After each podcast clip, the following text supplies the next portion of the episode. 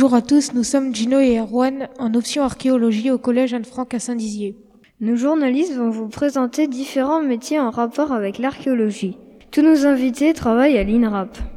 L'INRAP, c'est l'Institut national de recherche archéologique préventive. Aujourd'hui, nous avons le plaisir de recevoir un céramologue, une carpologue, un archéozoologue, une anthropologue et pour finir, un responsable des opérations.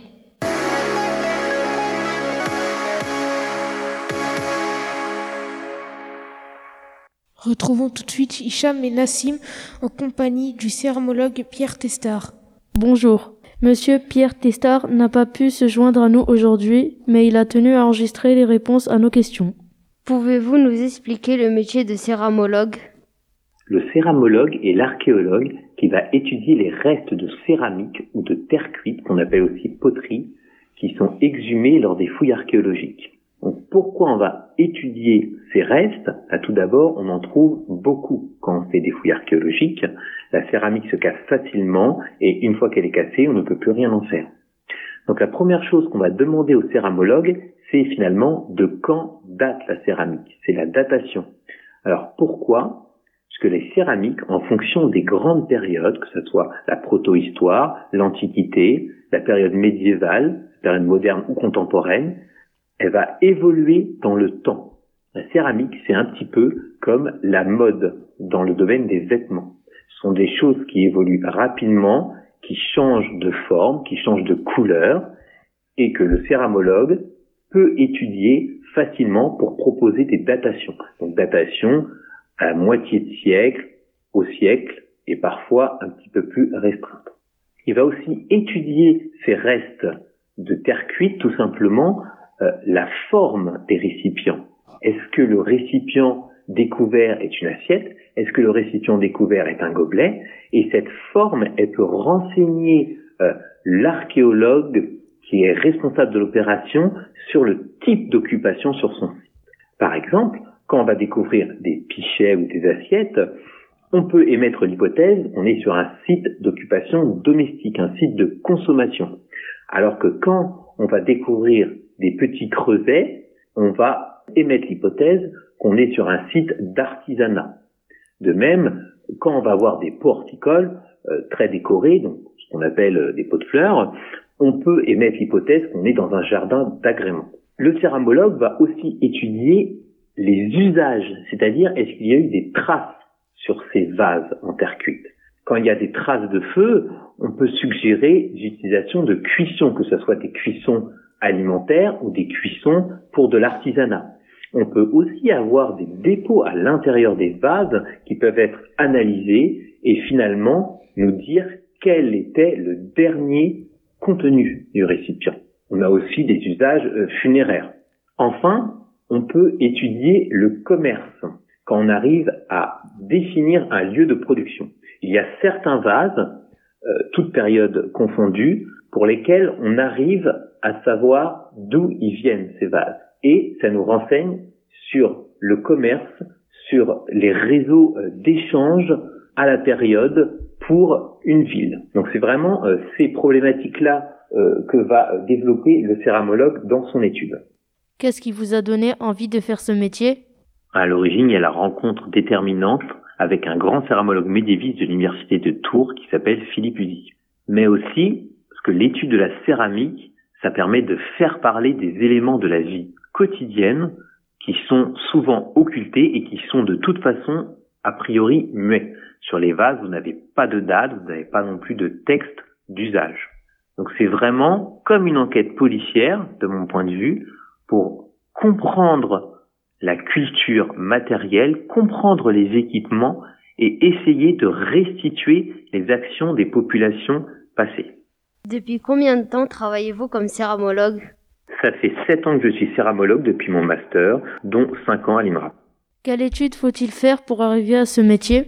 Il y a plusieurs façons de devenir céramologue. Donc pour ma part, j'ai déjà fait une licence d'histoire à l'université d'Orléans, puis une licence d'archéologie à l'université de Tours, et c'est lors d'un master d'archéologie dans cette même université que j'ai commencé à apprendre le métier de céramologue. Donc j'ai travaillé pendant deux ans sur un sujet de master en Charente, sur la ville d'Angoulême. Quelle est votre plus grande trouvaille? Je n'ai pas à proprement parler de plus grande trouvaille car je suis rarement sur le terrain. En revanche, dans mes recherches, il y a des choses qui m'ont plus marqué que d'autres. Donc c'est le cas notamment des vases qui sont complets. C'est assez rare d'avoir des vases complets en archéologie et c'est toujours émouvant d'être devant un vase tel qu'il a été produit et sur lequel parfois il y a encore des traces d'utilisation. Il y a aussi les vases qui vont avoir une fonction particulière, un petit peu l'objet insolite. C'est le cas notamment d'un arrosoir qui a été découvert complet dans la ville de Troyes, dans un ensemble qui est 17e ou 18e siècle. Donc arrosoir en terre cuite, c'est quelque chose qui est assez rare. Et dans cette même fouille, il y a un petit sifflet qui a été découvert dans un ensemble qui est de la Renaissance, donc début 16e siècle. Donc tout simplement, c'est un jouet et un jouet en forme de poule. Et en dernier, il y a aussi les vases qui proviennent de beaucoup plus loin que la région, car notamment quand j'ai étudié euh, la céramique d'une commanderie templière à Avaleur dans l'Aube, où il y avait un pichet qui provenait d'Italie. Où travaillez-vous et avec qui? Je travaille dans les locaux de l'INRAP à Saint-Martin-sur-le-Pré. Comme quasiment tous mes collègues, je vais travailler en équipe. Donc en équipe, c'est-à-dire je vais travailler avec l'archéologue qui a fouillé le terrain pour lui fournir des informations pour qu'il puisse rédiger son rapport et surtout comprendre les occupations sur son site archéologique. Je vais aussi travailler avec des collègues céramologues d'autres régions, donc je pense notamment à la Bourgogne qui est proche, ou à l'île de France, mais aussi des collègues céramologues qui vont travailler sur d'autres périodes, protohistoire et antiquité. Quels outils utilisez-vous dans vos recherches? Pour mes recherches, je vais utiliser plusieurs types d'outils. D'une part, il y a les outils que je qualifierais de physiques qui vont me permettre d'acquérir des données. Par exemple, pour connaître quelle est l'argile qui a été utilisée pour produire un vase, je vais utiliser une tenaille pour en casser un tout petit bout et ça va me permettre, ce petit bout cassé, de regarder avec une loupe s'il y a des minéraux dedans, quels sont les minéraux? Donc ça, ça va nous renseigner sur la fabrication. Je vais aussi utiliser un appareil photo pour documenter certaines choses. Par exemple, un décor qui serait complexe à dessiner, mais aussi un dépôt à l'intérieur d'un vase, ou bien même tout simplement quand le vase est complet à des fins de documentation. Pour le reste, je vais utiliser des outils de dessin. Donc, il y a les choses classiques comme une règle, comme une équerre, comme un compas, mais il y a aussi un outil qui est particulier au céramologue qu'on appelle un conformateur. Le conformateur, c'est une sorte de règle avec des fines lamelles de métal qui sont euh, amovibles et qui permettent de prendre la forme exacte du vase pour restituer au plus juste la morphologie. Mais il y a aussi d'autres outils comme le diamétron qui va me permettre, ce diamétron, d'estimer le diamètre du vase, donc la taille du vase. Il y a aussi les outils informatiques qui vont me permettre dans un premier temps de mettre au propre ces données. Donc que ce soit avec un logiciel de dessin assisté par ordinateur ou un logiciel de tableur pour faire des statistiques ou du traitement de texte pour écrire le rapport. Et aussi des outils informatiques qui vont me permettre de comparer les vases que je suis en train d'étudier avec les autres vases que d'autres collègues ont vus. Donc notamment, je pense à un site universitaire qui s'appelle ICERAM, qui est un site en ligne et qui propose des catalogues de vases et de types d'argile et de décors sur toute la France. Faites-vous des recherches sous l'eau? Non, je ne fais pas de recherche sous l'eau, tout simplement parce que je n'ai pas la qualification pour être plongeur. En revanche, des fois, je travaille à proximité immédiate euh, d'étendue d'eau. Donc, par exemple, en ce moment, je travaille avec un archéologue amateur sur les rives du lac de la forêt d'Orient, sur des tuileries de l'époque moderne, donc entre le 16e et le 17e, 18e siècle. Nous vous remercions d'avoir répondu à nos questions. Au revoir et bonne journée.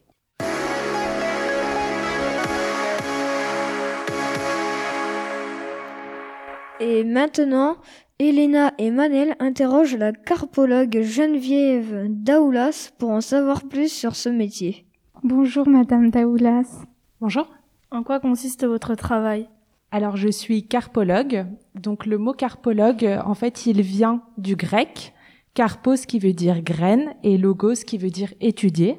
Donc en fait, j'étudie les graines que l'on retrouve sur les chantiers archéologiques et ça me permet de reconstituer ce que les gens mangeaient, ce qu'ils cultivaient, ainsi que l'environnement, savoir s'il y avait par exemple des vignes, des jardins, des champs ou des forêts. Quelle étude avez-vous fait pour devenir carpologue? Alors après mon bac, euh, je suis partie euh, en classe préparatoire au lycée Henri IV pour faire euh, donc mes études pendant un an. Et ensuite, j'ai fait deux licences, une d'histoire, une d'archéologie. Et ensuite, j'ai fait un master en archéologie et environnement à l'université de Paris 1. Travaillez-vous avec d'autres archéologues?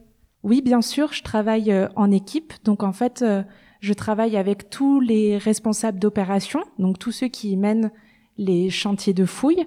Et puis je travaille aussi avec les autres spécialistes puisqu'on va croiser nos données euh, par exemple, je vais travailler avec euh, la palynologue, celle qui, qui, étudie les pollens, euh, l'anthracologue qui étudie les charbons de bois. En fait, on va travailler en équipe pour bien confronter nos données et puis bien comprendre le site sur lequel on travaille. Avez-vous déjà trouvé quelque chose de précieux? Alors oui, moi je trouve principalement des graines et sur un site qui s'appelle Rumi-les-Vaudes, donc pas très loin de Troyes on a trouvé une graine qui est une graine de courge, donc c'est une toute petite graine. Mais en fait, la courge, elle est originaire euh, des Amériques. Et donc cette graine-là, c'est la première intestation de courge que l'on a trouvée en France et qui date du XVIe siècle. Donc c'est une découverte exceptionnelle et qui nous permet de savoir à quel moment l'espèce de courge est arrivée euh, sur le territoire français. Mettez-vous beaucoup de temps pour trouver des graines alors en fait, les graines, ce sont principalement au départ euh, mes collègues qui sont sur le terrain qui vont les trouver, puisque des fois ils vont les voir à l'œil nu directement sur le chantier de fouille. Et sinon, en fait, on les trouve assez rapidement lorsque euh, on prélève de la terre. En fait, on va mettre la terre dans l'eau. Et tout de suite, on va voir des choses qui vont se mettre à flotter. Et parmi les choses qui flottent, on va trouver des graines. Et ce sont ces graines-là que je vais étudier. Donc ça va assez vite de trouver des graines. Comment arrivez-vous à dater les graines? Alors, ce n'est pas moi qui vais dater les graines. Il y a deux possibilités principales pour dater les graines. La première, en fait, on sait que les graines proviennent de structures archéologiques qui ont été fouillées. Donc, euh, avec l'aide, par exemple, des céramologues, on va pouvoir estimer la datation de la structure et donc les datations des graines qu'elle contient. Et si on veut une datation plus précise, on va envoyer les graines en laboratoire euh, où ils vont faire une datation, ce qu'on appelle une datation C14, qui va nous donner une fourchette beaucoup plus précise de l'âge et de la date de la graine. Quel est votre meilleur souvenir de chantier? Alors moi je vais pas beaucoup sur le terrain puisque je travaille en laboratoire, mais un des meilleurs souvenirs a été le premier chantier de fouille que j'ai fait lors de mes études qui était à Grand, donc dans les Vosges où voilà, c'était la première fois que je fouillais et aussi la première fois où j'ai découvert euh, toute une concentration de graines et qui m'a permis dès le, premier moment de commencer à me spécialiser en carpologie. Merci d'avoir répondu à toutes nos questions. Au revoir.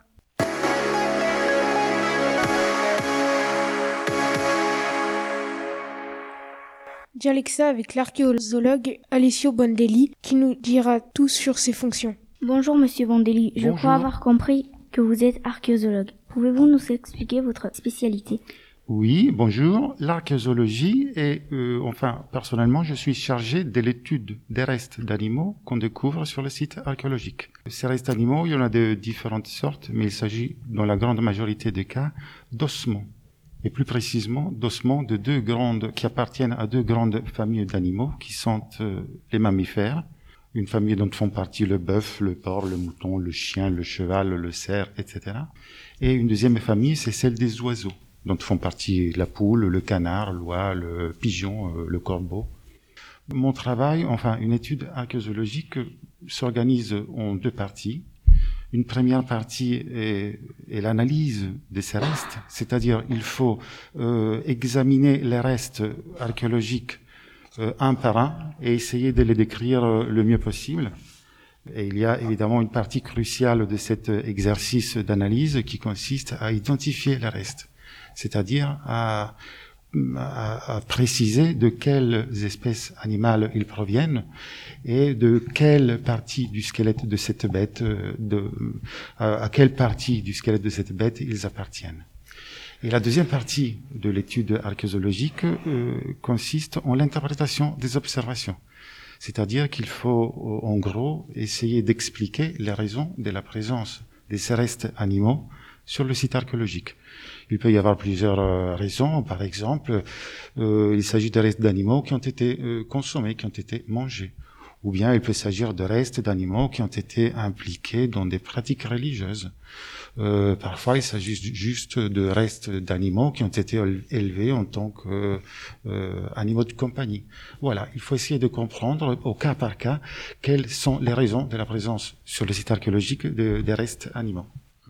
Pourquoi avez-vous choisi d'être archéologue? Bah, euh, Parce que c'est un métier qui me, qui me plaît beaucoup.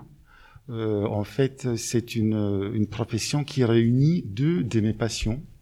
Euh, ma passion pour l'archéologie, au sens large du terme. Donc l'archéologie, c'est une, une, forme d'étude du passé, des sociétés, des cultures euh, du passé. Et puis une deuxième passion, c'est euh, euh, la, la zoologie, c'est-à-dire l'étude des animaux. Alors, j'ai cette chance de pouvoir cultiver ces deux passions dans le cadre de mon travail. Ça, c'est une chance qui n'est pas donnée à tout le monde. Moi, j'ai eu cette opportunité, j'ai réussi à la saisir. Et donc, euh, voilà, je suis très content d'être archéologue. Quelles études avez-vous fait pour le devenir? Alors, j'ai découvert l'archéologie à l'université au cours d'une année qui était dédiée à la, à qui était une année d'introduction aux différents métiers euh, de, de l'archéologie. Donc parmi ces métiers, il y avait l'archéologie et du coup, j'ai eu l'opportunité d'assister, enfin de suivre un cours de quelques jours euh, d'introduction à cette discipline. Et c'est un cours qui m'a beaucoup intéressé. Ce qui fait que à la fin de à la fin de ce cours, je me suis euh, je suis allé euh, je suis allé rencontrer le professeur qui avait tenu cette formation et je lui ai demandé s'il voulait euh, s'il voulait bien m'accueillir dans le laboratoire où il travaillait en tant que stagiaire. Le professeur a accepté et c'est comme ça que je suis parti au laboratoire d'archéologie de Compiègne en stage pour un stage d'une durée de six mois et c'est donc au cours de ce stage de six mois que j'ai pu euh, apprendre euh, dans le vif toutes les bases, tous les fondamentaux du métier euh, d'archéologue. C'est un stage qui s'est qui s'est déroulé plutôt bien, il faut croire, puisque à la fin de cette période de formation, la direction du laboratoire m'a proposé un contrat de travail. Ça a été mon premier contrat en tant qu'archéologue. Après, je, il y en a eu d'autres par la suite et euh, très rapidement, euh, j'ai pu, euh, j'ai pu me consacrer à temps plein à ce travail d'archéologue qui, voilà. Depuis combien de temps faites-vous ce métier? Alors, ce premier contrat, je l'ai signé en 2004. Donc, ça va faire maintenant 17 ans que je suis archéologue. Alors, dans un premier temps, j'ai travaillé au laboratoire d'archéologie des Compiègnes, donc euh, dans le département de l'Oise, en région euh, Haute-France. Et puis, en 2009, j'ai été recruté à l'INRAP, euh, donc l'Institut national de recherche archéologique préventive, qui est mon employeur actuel. Et à l'occasion de cette, de ce recrutement, j'ai euh, j'ai déménagé, c'est-à-dire j'ai dû quitter le laboratoire d'archéologie de Compiègne et je suis, euh, j'ai déménagé en région Grand Est et mon laboratoire actuel, il est implanté euh, dans la ville, il est implanté à la base INRAP euh, de la ville de Reims. Qu'aimez-vous le plus dans votre métier? Oh, plusieurs choses, plusieurs choses. Mais tout d'abord, c'est un métier qui euh, où on, goûte à ce on goûte à ce plaisir de la découverte. C'est-à-dire que chaque euh, nouvelle recherche archéologique nous permet d'obtenir de, nouvelles informations que nous n'avions pas avant sur, euh, en l'occurrence, sur notre passé. Après, c'est un métier qui est très varié. Euh, c'est-à-dire que chaque nouveau lot de faune que je suis amené à étudier est différent des autres. Donc, euh, quelque, en quelque sorte, tous les, tous les jours quand je vais au travail, je sais, je sais pas encore trop à quoi m'attendre.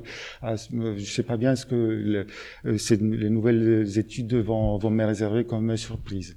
Et puis, il y a aussi une chose très importante. Euh, l'archéologie s'inscrit dans un travail d'équipe. C'est quelque chose qui a déjà été rappelé. Donc ça, c'est très important. Une équipe, c'est donc euh, c'est des gens, chacun avec ses compétences, avec ses savoir-faire, euh, qui se, qui euh, réunissent un peu toutes ces compétences pour, pour parvenir ensemble à, à un résultat, à un résultat final qui soit satisfaisant. Travaillez-vous uniquement dehors? Non, bien au contraire, bien au contraire, comme d'autres spécialistes, la plupart, euh, mon travail se déroule la plupart du temps en intérieur, dans un laboratoire d'archéologie.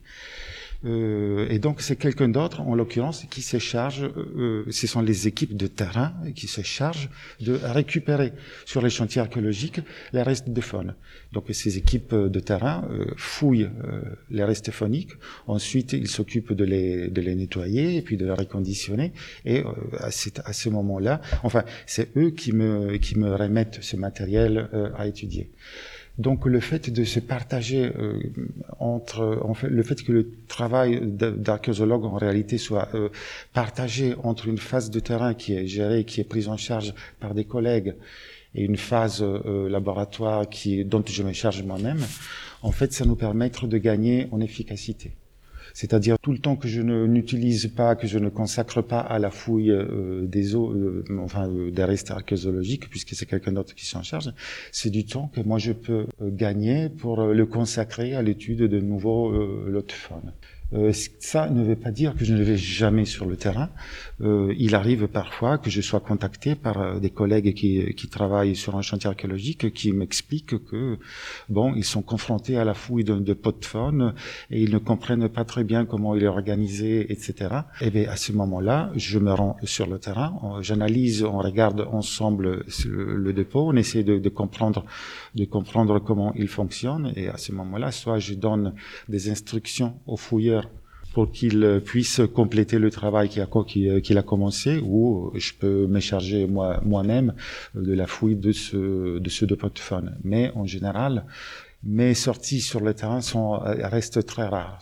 Il y en a peut-être, je ne dois travailler pas plus d'une dizaine de jours par an euh, en extérieur.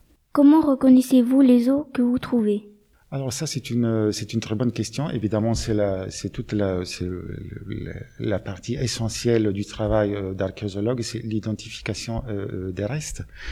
Euh, donc euh, certes avec l'expérience, à force de voir défiler tant de restes animaux, euh, on finit pour en apprendre certes pour en connaître certains un peu par cœur, mais je peux je sais que je peux toujours compter sur deux outils principaux un outil qui est, je dirais, plutôt classique, c'est-à-dire euh, une, euh, des livres, des livres d'anatomie, d'anatomie. Donc, ce sont des livres illustrés où il y a des illustrations qui présentent en image euh, les squelettes des différents animaux, et puis un par un tous les os qui composent ce squelette. Donc, en consultant ces livres, en regardant tout simplement les images, on arrive déjà à se faire une bonne idée de l'aspect que chaque os euh, faisant partie de, de, différents squelettes animaux, donc quelle forme cet os peut avoir? Et puis, il y a un deuxième outil qui, lui, est très spécifique et qui est très particulier euh, à l'archéologie. Euh, ça s'appelle ostéothèque. Et l'ostéothèque n'est rien d'autre qu'une collection de vrais squelettes d'animaux, un peu comme les squelettes qu'on pourrait, par exemple, trouver dans un, euh, dans un musée d'histoire naturelle, mais avec quand même une différence euh, très importante, c'est-à-dire les squelettes qu'on voit, qu'on peut voir dans une vitrine dans un musée d'histoire naturelle, sont des squelettes qui sont montés, qui sont assemblés et qui donc nous présentent la bête dans sa, euh, la bête entière sur pattes, et donc ils, nous, ils peuvent nous donner une idée un peu de la de l'apparence générale de cet animal, tandis que les squelettes de l'ostéothèque, ils sont en pièces détachées. Ce sont des squelettes démontés. C'est comme ça qu'on peut euh, aller prendre euh, individuellement, un par un, les os qui composent les différents squelettes et les regarder de plus près, les retourner, aller vérifier les différents détails de forme que ces os euh, comportent Or, ces eaux, ce sont des eaux qui sont parfaitement bien identifiées, c'est-à-dire que nous savons exactement à quelles espèces ils, euh, ils, appartiennent et à quelle partie du squelette de cet animal ils appartiennent. Et donc, euh, c'est euh, à l'appui de, ce, de, de, de, ces squelettes parfaitement bien identifiés et connus qu'on arrive à travers un travail de comparaison à reconnaître les eaux que nous avons du mal à identifier venant du terrain. Avez-vous travaillé en dehors de la France? Alors personnellement, euh, je n'ai jamais travaillé en dehors de la France, du moins euh, en tant qu'archéologue. en tant qu'archéologue, j'ai eu l'occasion de travailler sur des chantiers euh, dans d'autres pays européens. Mais en tant qu'archéologue, mon travail s'est entièrement focalisé sur le territoire français. Alors, il faut savoir que l'INRAP, donc l'institut pour lequel je travaille maintenant, est euh, un institut euh, qui est spécialisé dans les fouilles sur le territoire français de métropole et d'outre-mer. Mais il n'a pas euh, les missions que auxquelles l'INRAP participe à l'étranger sont une partie, ne représentent qu'une petite partie de l'activité de cet établissement. En revanche, il y a d'autres établissements de recherche en France qui ont plus vocation à travailler à l'international. Je pense par exemple au Centre national de, la recherche scientifique ou au Muséum national d'histoire naturelle ou aux différentes universités. Et eh bien tous ces tous ces établissements de recherche ont euh, recrutent enfin il y a des archéologues qui travaillent aussi pour pour tous ces organismes de recherche. C'est-à-dire que si on est archéologue, si on veut être archéologue et on souhaite travailler à l'étranger, c'est possible. Quelles informations nous donnent les os d'animaux sur un chantier? Alors les os d'animaux nous donnent euh, deux types d'informations.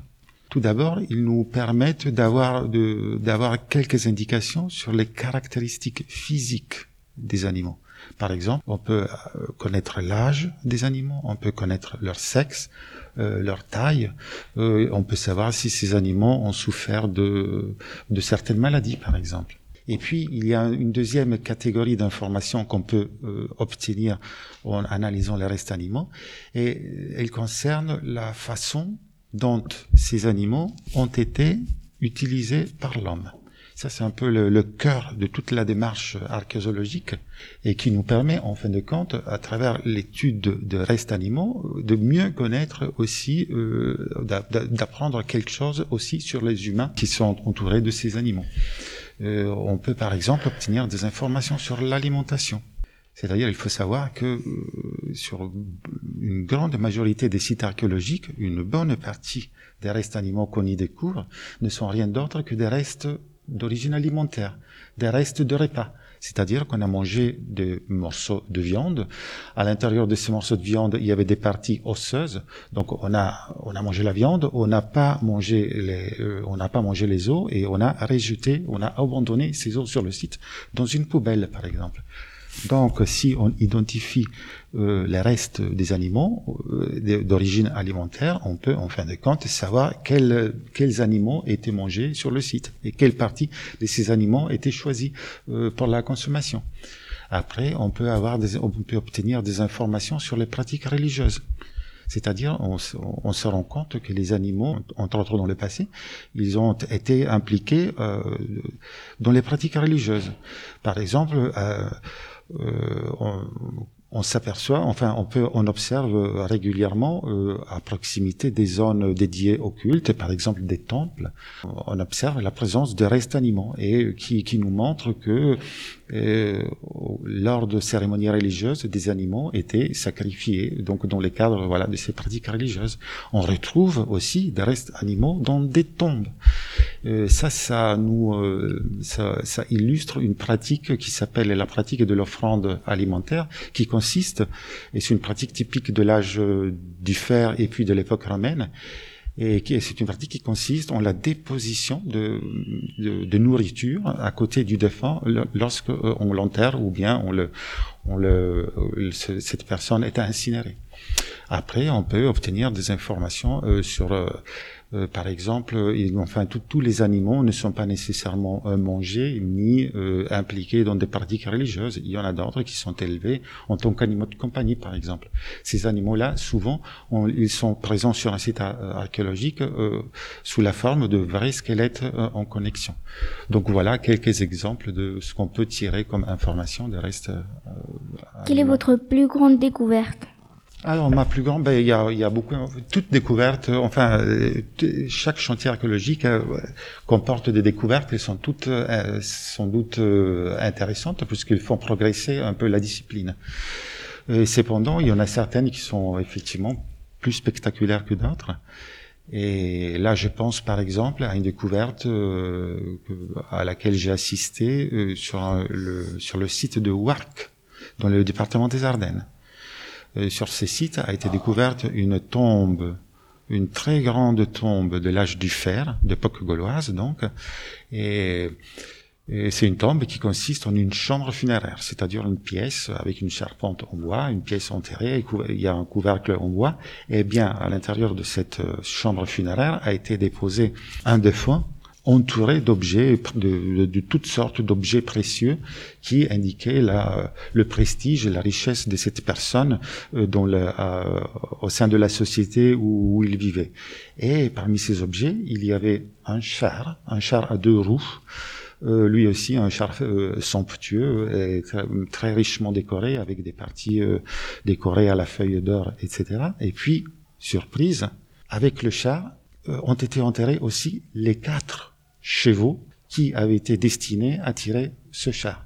Alors ce sont précisément ces quatre chevaux qui font tout l'intérêt de cette, découverte, puisque on connaissait déjà plusieurs tombes de l'âge du fer aussi riches, aussi riches que celle de Wark. On connaît même un certain nombre de tombes avec cette particularité de présenter euh, le défunt euh, déposé sur un char. Et elles ont même un nom. Euh, il y en a plusieurs. Elles s'appellent tombe à char. Mais la tombe de Wark c'est la seule tombe à char en France où, avec le char, on a aussi pu euh, observer les quatre chevaux qui avaient été utilisés, l'attellage de cette de ce char. Euh, donc les quatre chevaux euh, enterrés avec avec le défunt. C'est la seule en France pour l'instant qui qui présente cette caractéristique. Et donc c'est effectivement quelque chose d'assez unique pour l'instant pour ce qui concerne l'archéologie d'époque gauloise. Merci beaucoup pour vos réponses qui nous ont permis de mieux comprendre ce métier incroyable. C'est moi qui vous remercie.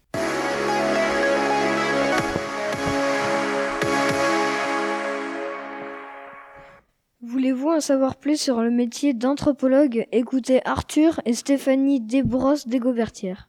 Bonjour Madame Desbrosses Desgobertières. Bonjour. En quoi consiste votre métier d'anthropologue? Alors, l'anthropologue, euh, son travail, c'est euh, d'étudier les morts. Alors, étudier un mort, ça va nous apporter plusieurs informations.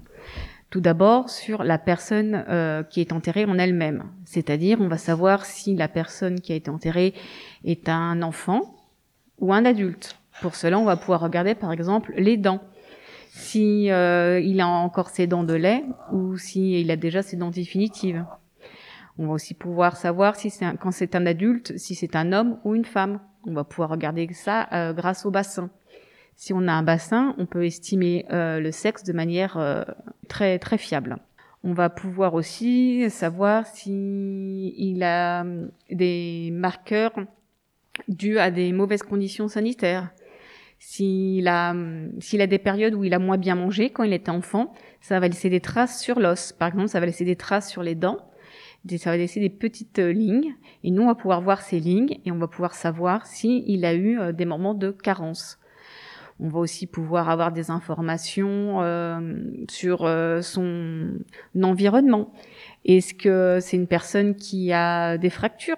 Est-ce que cette fracture elle est due à de la violence? Ou est-ce que cette fracture elle est due à un accident de la vie? Et puis on va pouvoir comme ça avoir une idée de la manière dont vivait cette personne en plus des informations que l'individu va pouvoir nous donner en, lui-même, on va avoir des informations avec sa tombe. C'est-à-dire, pour commencer, euh, comment a été traité le cadavre au moment de, l'inhumation. Euh, est-ce qu'il a justement été inhumé, enterré dans la terre, ou est-ce qu'il a été, par exemple, brûlé, ou est-ce qu'il a été exposé? Même en cas d'incinération, contrairement à ce qu'on pense, quand on brûle un corps, il ne se réduit pas en poussière. un os brûlé va perdre son eau, va se tordre, euh, les extrémités vont noircir, mais euh, un os reste complet. Donc même en cas d'incinération, on va pouvoir avoir plein d'informations. Et euh, on va pouvoir aussi, une fois qu'on sait comment le corps a été traité, on va pouvoir aussi regarder comment il a été enterré. Est-ce qu'il a été enterré dans une tombe Est-ce qu'il y avait un cercueil? Et parfois, enfin, tout, on ne retrouve jamais le bois ou les matières minérales, mais nous, grâce à la position des ossements, on va pouvoir euh, restituer s'il est enterré dans un cercueil. Est-ce qu'il y avait un linceul? Est-ce qu'il est enterré avec des objets? Euh, Est-ce qu'il a été enterré euh, tout seul dans un coin? Est-ce qu'il a été enterré derrière la maison d'habitation? Est-ce qu'il a été enterré au sein d'une grosse nécropole Au sein d'un cimetière à côté d'une église? Tout ça va pouvoir nous donner un peu des informations sur euh, la communauté des vivants et sur la société dans laquelle ils vivaient. Travaillez-vous seul ou en équipe? Comme tous les archéologues, je travaille en équipe parce que euh, quand je fouille une tombe, eh ben, s'il y a des objets, euh, je vais confier l'étude du mobilier métallique à une spécialiste du mobilier métallique. Euh, s'il y a de la céramique, je vais pouvoir confier euh, l'étude de la céramique aux collègues céramologues. Euh, s'il y a de la faune, je vais le donner aux collègues archéozoologues. Et on va pouvoir comme ça travailler sur la tombe et sur tous les éléments qui la constituent pour savoir si c'est une tombe euh, typique de la période ou si au contraire on a affaire à une tombe particulièrement privilégiée ou au contraire euh, complètement atypique. Aimez-vous votre métier? Oui, j'aime beaucoup mon métier et je trouve que j'ai beaucoup de chance de pouvoir le faire. Euh, c'est un métier qui est passionnant et il n'y a pas énormément de postes tous les ans qui s'ouvrent, donc j'ai beaucoup de chance de pouvoir le faire. Est-ce que c'est difficile de devenir anthropologue? Alors ça demande de se spécialiser dans le cadre de l'archéologie. C'est-à-dire que j'ai commencé par euh, j'ai commencé par des études d'histoire, puis après je me suis spécialisée en archéologie, puis après euh, dans le cadre de mes études je me suis spécialisée en anthropologie. Et surtout euh, il faut aussi faire beaucoup de stages pour pouvoir avoir de l'expérience et euh, comme ça euh, pouvoir euh, connaître plus de choses et pouvoir après bien faire son travail. Merci d'avoir répondu à mes questions. Merci.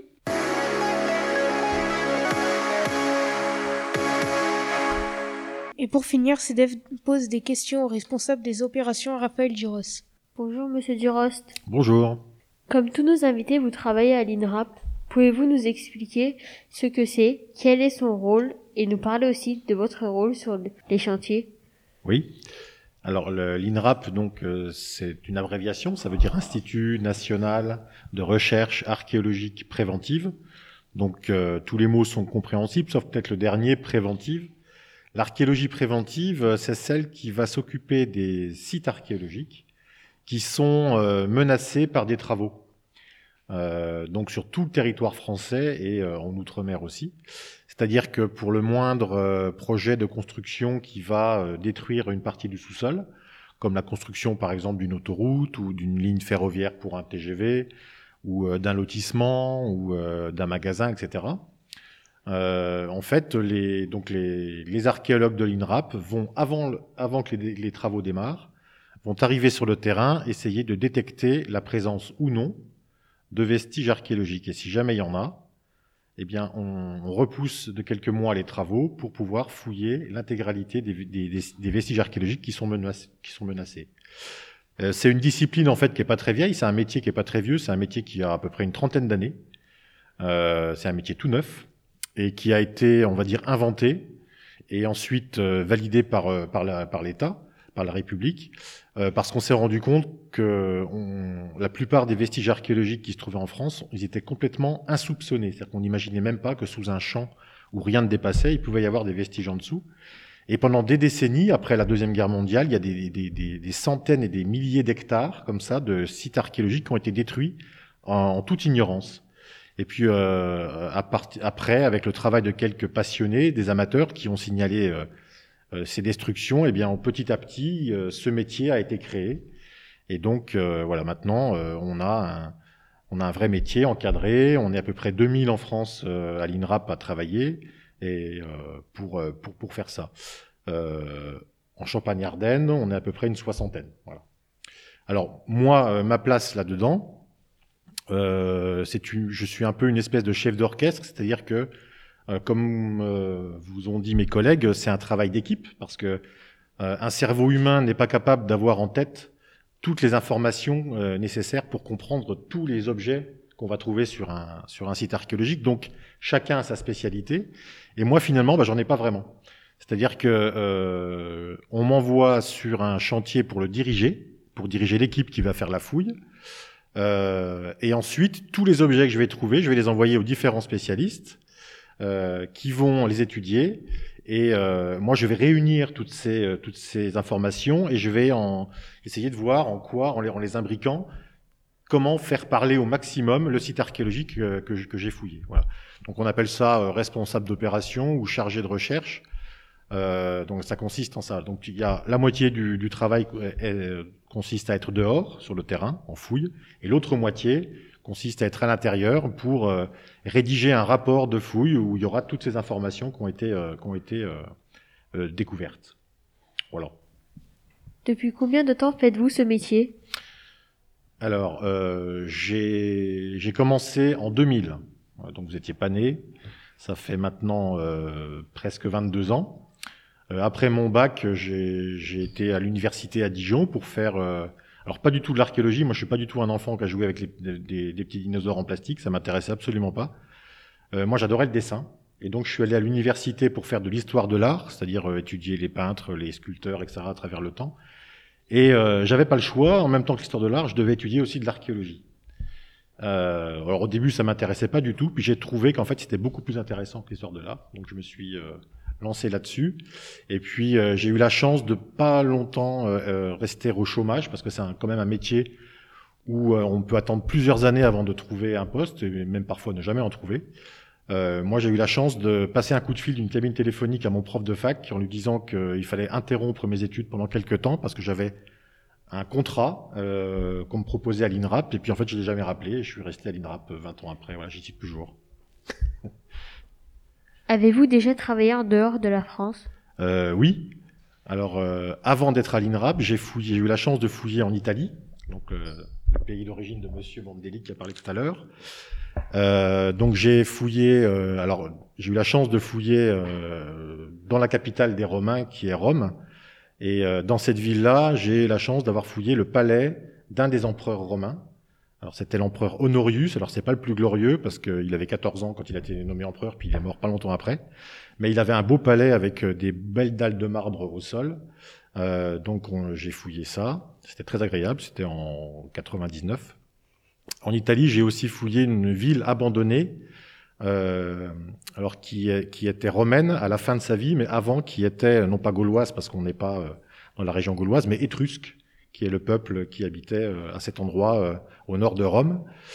Euh, et puis, pendant que j'étais à l'INRAP, en fait, on m'a proposé d'aller fouiller en Tunisie. Donc j'y ai fouillé cinq étés de suite, enfin cinq printemps, parce qu'en été il fait beaucoup trop chaud pour un Français. Et donc là, j'ai fouillé en fait un, temple romain construit au-dessus d'une source d'eau chaude naturelle que les Romains euh, considéraient comme magique, parce que c'était de l'eau chaude, et donc ils ont construit un temple autour. Ensuite, cette eau chaude était récupérée dans des, dans, des grands thermes, c'est-à-dire des espèces de, de, de, de hammam ou de sauna. Euh, et moi, en fait, on m'a pas confié du tout ça, on m'a fouillé, les, on m'a confié les jardins où il y avait rien, il y avait pas de mosaïque, contrairement au, au temple et au, et au il y avait, il y avait très peu de murs. Mais en fait, on m'avait confié euh, le jardin parce que c'était des choses beaucoup plus difficiles à voir et euh, à l'INRAP, on est réputé pour être plutôt, euh, comment dire, familiarisé avec les, les, trous de poteaux, des choses comme ça, euh, plus difficiles à détecter. Et donc euh, voilà, ça a été mon travail jusqu'en jusqu'en 2010. Et puis c'est bah, la révolution, le printemps arabe, qui a mis fin à tout ça parce que l'État tunisien n'était, enfin, ne voulait plus qu'on vienne parce qu'ils avaient peur pour notre sécurité. Voilà. Donc on a arrêté. Et maintenant, je fouille à Saint-Dizier, donc ça c'est en France. Vous est-il arrivé d'aller sur un chantier et de ne rien trouver? Oui, ça m'arrive, euh, bah, ça arrive souvent. Parce que donc, euh, comme je disais tout à l'heure, notre travail sur le terrain, il se fait en deux étapes. La première étape, c'est l'étape où on ne sait pas ce qu'il y a, et on y va avec une pelleteuse et des collègues pour essayer de détecter la présence de vestiges. Et ça arrive régulièrement qu'il n'y ait rien. Euh, alors, mais le rien, le rien de rien, de vraiment rien, c'est vraiment très très rare. C'est-à-dire que même si, par exemple, il n'y a pas de trous qui ont été creusés, pas de structures archéologiques construites, préservées, on trouve toujours quand même des petits objets qui traînent. Et puis, euh, on a aussi des informations euh, qui sont pas de l'ordre des humains, mais de, la géologie, c'est-à-dire euh, ben, le paysage, la terre, quel type de terre c'est, etc. S'il y a une, rivière qui passait par là dans le passé. Et puis, je vous dirais même que même quand on trouve rien, en fait, c'est une information. Le vide, c'est une information parce que si on connaît par exemple un site archéologique à côté, ben euh, le fait qu'il n'y ait rien à côté nous, nous donne sa limite, par exemple. Voilà. Donc euh, ça m'arrive régulièrement de rien trouver, mais c'est pas une déception, si vous voulez. C'est euh, une information comme une autre. Pouvez-vous nous parler du chantier des Crassés? Ah oui, je peux en parler longtemps même, si vous voulez. donc le chantier des Crassés, c'est pas une fouille préventive, c'est pas un site qui est menacé par des travaux. C'est un site que l'on fouille euh, pour le plaisir euh, avec Stéphanie euh, depuis maintenant eh bien 11 ans, depuis 2011. On le fouille pour essayer de répondre à des questions qu'on se pose sur l'histoire de Saint-Dizier. donc c'est un site archéologique en fait qui est intéressant parce que c'est un endroit où des gens vivaient avant que la ville de Saint-Dizier existe. La ville de Saint-Dizier, en fait, c'est une ville qui a 800 ans. Elle a été créée au XIIe siècle. Et là, nous, on a euh, un, endroit où des gens vivaient euh, les, les, pendant les 12 siècles avant, c'est-à-dire de l'an 0 jusqu'au 12e siècle, jusqu'à la création de la, de la, ville de Saint-Dizier. Et donc, on a, euh, bah, comme ça, le, donc on a deux grands, on va dire deux, deux, grandes, deux grandes périodes historiques. On a d'abord l'époque de l'Antiquité, l'époque gallo-romaine, où là, la, le, comment la, la, la présence humaine se voit par la construction d'un palais qu'on appelle une villa. Donc c'est une grande maison euh, qui appartient euh, euh, à une riche famille de, gallo-romains qui sûrement ont des fonctions, ont un travail en ville et puis pour arrondir leur fin de mois, pour faire simple, en fait ils achètent un grand domaine à la campagne qui peut faire un millier d'hectares où ils auront des champs, des troupeaux, des forêts où des centaines d'ouvriers vont s'occuper de tout ça et au milieu de tout ça ils vont construire un palais qui leur sera destiné à eux pour y venir de temps en temps. Alors nous, euh, ce palais est tellement immense qu'on n'en a qu'une partie pour l'instant, c'est ce qu'on pourrait appeler la salle de bain, c'est-à-dire c'est euh, en fait c'est des bains, c'est les salles où euh, les gens se baignaient, mais ça fait près de 200 mètres carrés, donc ça fait déjà une grande salle de bain. Et en fait, il y a plein de pièces avec une piscine d'eau froide, une piscine d'eau chaude, et puis les vestiaires, etc. Et donc tout ça, les Romains y allaient en, suivant un circuit précis, non pas pour se laver, enfin c'était pour se laver, mais aussi pour se détendre et pour faire du sport. Donc cette ville-là, elle est, utilisée pendant 400 ans. Euh, et puis au bout de 400 ans, elle a l'air de plus être entretenue. On a l'impression que les, murs s'effondrent, que la toiture s'effondre. Des gens viennent récupérer les dalles du sol. Et euh, petit à petit, euh, s'installe autre chose, complètement autre chose. Là, c'est des morts qui s'installent, donc que qu'utilise Stéphanie. Donc on a d'abord des morts qui sont installés les uns contre les autres, mais euh, loin de tout lieu de ville, loin de toutes les maisons, ce qu'on appelle une nécropole. Et puis euh, petit à petit, euh, donc ce cimetière va être utilisé pendant 700 ans. Euh, on en est actuellement à 900 tombes de fouillés, 900 squelettes. et petit à petit, en fait, c'est cette les lieux, l'endroit où vivaient les gens va se rapprocher de ce cimetière, et donc on va finir par trouver la bordure du village où habitaient ces gens-là, et puis surtout les églises. C'est-à-dire qu'au bout d'un moment, parmi ces morts, vu que les traditions religieuses changent, euh, les générations euh, du 7e siècle vont construire un petit bâtiment de culte qui va petit à petit euh, être agrandi et finir par une église telle qu'on les connaît dans nos villages actuels, une grande église qu'on a trouvée et qui était complètement inédite, c'est-à-dire qu'elle était inconnue, elle n'apparaissait dans aucun texte, aucun livre d'histoire, c'est une découverte totale. Et puis voilà, donc on a, on a euh, au XIIe siècle, euh, on arrive à un vrai village, c'est-à-dire qu'on a le cimetière, on a l'église et on a les maisons.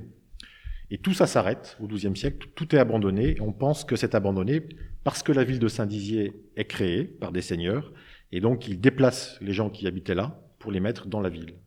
Voilà ce qu'on a. On a encore euh, donc plusieurs années euh, de fouilles à faire parce qu'on est, on n'a pas tout le cimetière, on n'a pas toute la ville là naturellement, et donc on aimerait encore en savoir plus. Merci d'avoir répondu à toutes mes questions. Eh ben merci à vous.